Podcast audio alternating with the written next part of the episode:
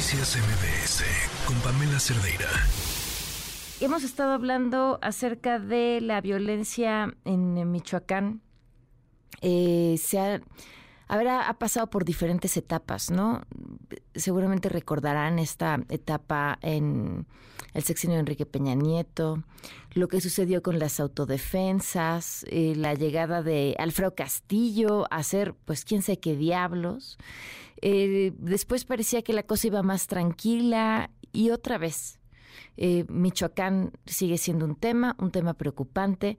Están las declaraciones de los productores, en especial los productores de limón, hablando acerca de lo que el crimen organizado les está cobrando, un aumento, pero es que no tendría que alarmarnos el aumento. El derecho de piso y ahora lo que alarma no es el derecho de piso, sino por qué se lo suben tanto así de pronto, ¿no? Por lo menos, por lo menos adecuado a la inflación, dirían los más ingenuos. Pero es esto. Y el gobernador. El gobernador. ¿Qué cosa? Amenazando a los productores porque no van a denunciar. Miren, ayer si tuvieron la oportunidad de escucharnos, y me quedé todavía con, con esta espinita clavada de saber si tendría que haber comentado después de la entrevista todo lo que me pasó por la cabeza durante la entrevista. Pero si no nos acompañaron, les, les cuento un poco. Entrevistamos a un representante de productores eh, de aguacate para hablar acerca del crimen organizado y pues no sabemos si hubo un malentendido o algo. Pensó que la entrevista iba en otro orden de ideas y cuando ya al aire se dio cuenta que la entrevista tenía que ver con el derecho de piso y la delincuencia organizada, pues nos dijo palabras más, palabras menos, eso es muy delicado y yo no puedo hablar de eso. Y, y toda la entrevista se sentía una tensión en la persona que, híjole, yo creo que moría de ganas de colgarnos, pero sabía que estábamos al aire. Y por otro lado, pues preguntar, que es mi trabajo, pero sabiendo que hay preguntas que no te van a contestar y hay respuestas que pueden poner en grave peligro a quien te está contestando o tomando la llamada. Y que esa nunca, nunca, nunca será la intención. Eh, el gobernador amenaza. ¿Por qué no denuncian? ¿Es broma? ¿En qué país vive? ¿Qué tamaño es cinismo? Para salir a decir eso, ahora ya, ahora ya. Entonces fue el gobierno quien fue y levantó una denuncia. Porque pues los productores no, pues no. Pues no, porque están amenazados, porque no organizados, porque no confían en nadie. ¿Y en quién van a confiar? En su gobernador. Oscar Valderas, periodista especializado en seguridad en la línea, ¿cómo estás? Querida Pan, ¿cómo estás? Oye, antes que nada, muchas felicidades por tu cumpleaños. Oye, ah, muchas gracias y gracias por acompañarnos. ¿Qué, qué, no sé si decirte qué está pasando en Michoacán. Es, pareciera que la pregunta es obvia, pero, pero es correcta esta percepción de las etapas eh, y en qué etapa estamos ahora. es una pregunta muy pertinente porque pues Michoacán se ha vuelto un dolor nacional recurrente. Volvemos a, Michoacán cada cierto tiempo a visitar temas de fosas clandestinas, de extorsiones, de autodefensas que parecen autodefensas, pero que en realidad son integrantes del crimen organizado. Y mucha gente podrá pensar, pues siento que esta historia ya la viví, que ya me habían contado la historia de los limoneros extorsionados, que le suben el precio del corte del limón, o que hay grupos del crimen organizado que están creando una sensación falsa de desabasto, de que no hay suficiente limón para que tengan el pretexto de encarecerlo. Y es cierto, es una historia que ya habíamos conocido, pero que tiene una razón de ser por qué está resurgiendo en estos últimos días. Y tiene que ver con una disputa interna. Mm. Hay que recordar quiénes son los grupos criminales que se están peleando los negocios ilegales de Michoacán, que son principalmente el tráfico de drogas y las extorsiones el cártel Jalisco Nueva Generación, por un lado, que desde hace mucho tiempo ha querido entrar a Michoacán a apoderarse porque siente que, eh, por ejemplo, el municipio de Aguililla, donde nació Nemesio Ceguera Cervantes, el Mencho, su líder, les corresponde casi como si fuera un derecho divino. Y por otro lado, el grupo de los michoacanos, de los cárteles unidos, esta amalgama de grupos criminales que se asumen michoacanos y que dicen que los que los mercados ilegales deben pertenecer únicamente a los michoacanos. Y ahí están los Viagras, los Blancos de Troya, los Caballeros Templarios, la familia michoacana, que son enemigos en realidad, pero cuando ven sus em, sus objetivos, sus intereses eh, en peligro, pues se alinean, ¿no? O sea, hacen una especie de frente. Pero ese frente, querida Pan, ya se terminó. Desde hace al menos tres meses hay una fuerte pugna entre ellos. La, la expresión más clara fue cómo los Viagras asesinaron a Hipólito Mora, tú te vas a acordar bien. Y entonces, en esta guerra, los cárteles unidos ya son cárteles desunidos. Y cada grupo está entre sus propios municipios, sus propias zonas de poder, buscando cómo generar más dinero, evidentemente a la mala, en la extorsión, para poder financiar una guerra que va en tres partes. Por un lado, tienen que pelear, pues evidentemente, contra el ejército, contra las fuerzas federales, contra las fuerzas estatales. Por otro lado, tienen que pelear contra el cártel Jalisco Nueva Generación, que sí tiene un liderazgo vertical como lo tiene Mencho. Y por otro lado, pues entre ellos, que eran amigos, luego de repente no son amigos, y se pelean y no se pelean. Y en esa, en esa disputa estamos, Pan. Por eso es que ahorita el precio del limón, pero no solamente el precio del limón, también el del aguacate, el del cacahuate, el del chile, está subiendo en Michoacán. Porque hay una guerra entre amigos que ya no son amigos y necesitan financiar las armas, las balas, los vehículos, los, los sueldos de los sicarios y, por supuesto, los sobornos que le permiten operar con la impunidad y la protección institucional. Ahora, la, respuesta del gobernador no te parece brutal. Me parece cínica. Es inaudita. un cinismo que...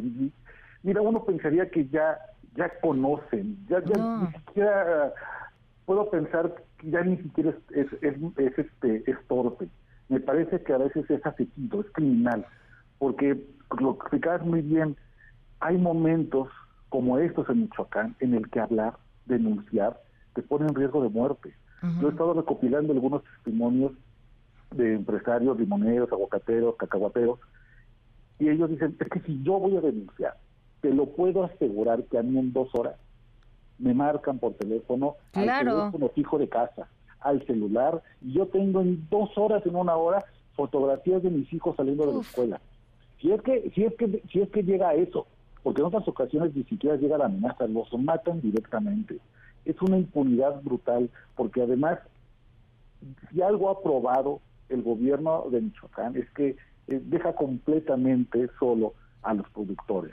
Las últimas balaceras de los últimos meses y de las últimas semanas, la gente marca al 911, marca la Guardia Nacional, marca la Policía Estatal, y eso te lo puede decir cualquiera, simplemente no llega, no hay auxilio. Entonces, Claro, lo hemos oído además en un montón de, narraciones, ¿no? De las balaceras que duraron tanto tiempo, que se oyeron, no se aparecieron, se vio un cuartel cerca, curiosamente ese día salieron por chicles, o sea...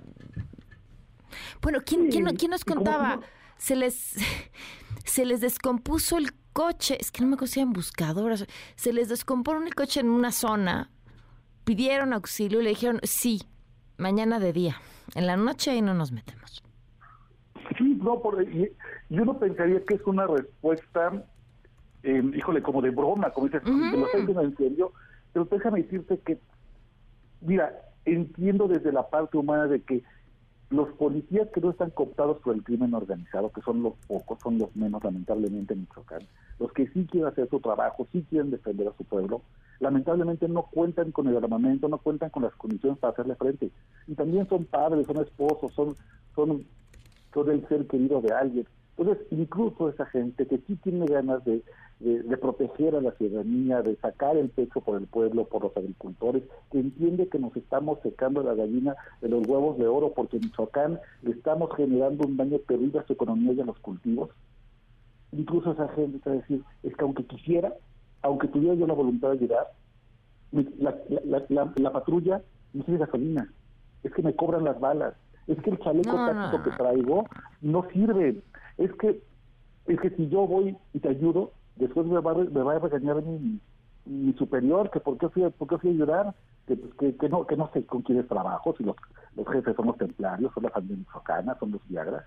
Esa es lamentablemente la situación en la que estamos. Y cuando el gobernador dice, pues denuncien, y si no denuncien no hago nada, lo que está diciendo es, o no hago nada, o prefiero que los maten. Ese es el mensaje que se está mandando. ¿Qué esperanza hay para Michoacán? Pues mira, poca realmente.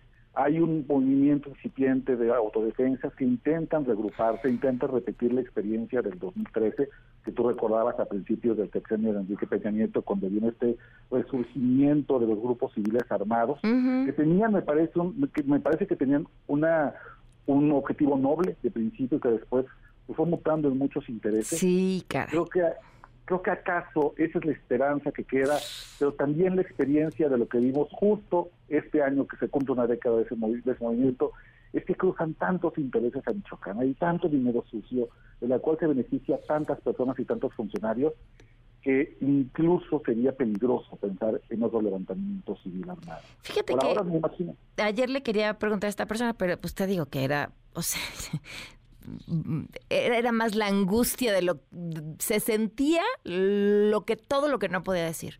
Pero pensaba en el Estado de México, los transportistas. ¿Qué dijeron? Nos quieren cobrar tanto por, por cada transporte, a ver cuánto terminaríamos pagando. No, pues con eso que terminaríamos pagando nos alcanza para ponernos nuestra propia seguridad. Pues es que a los productores de aguacate también y a los de limón también. Sí, sí, sí, eh, eh, vamos a ser una nación de autodefensa. De Lo cual es terrible, la renuncia del Estado a hacer su trabajo. en la teoría, la teoría política te dice que el trabajo número uno de cualquier Estado, que se precie de ser un país que, desarrolle y que funcione como país y no como funeraria, es de brindar la protección. No todos cedemos parte de nuestras libertades individuales con tal de que haya un árbitro que nos diga cómo debemos conducirnos, cómo debemos comportarnos y afectarnos entre nosotros. Cuando el Estado renuncia a esa más elemental de sus obligaciones, nos obliga a la ley del monte.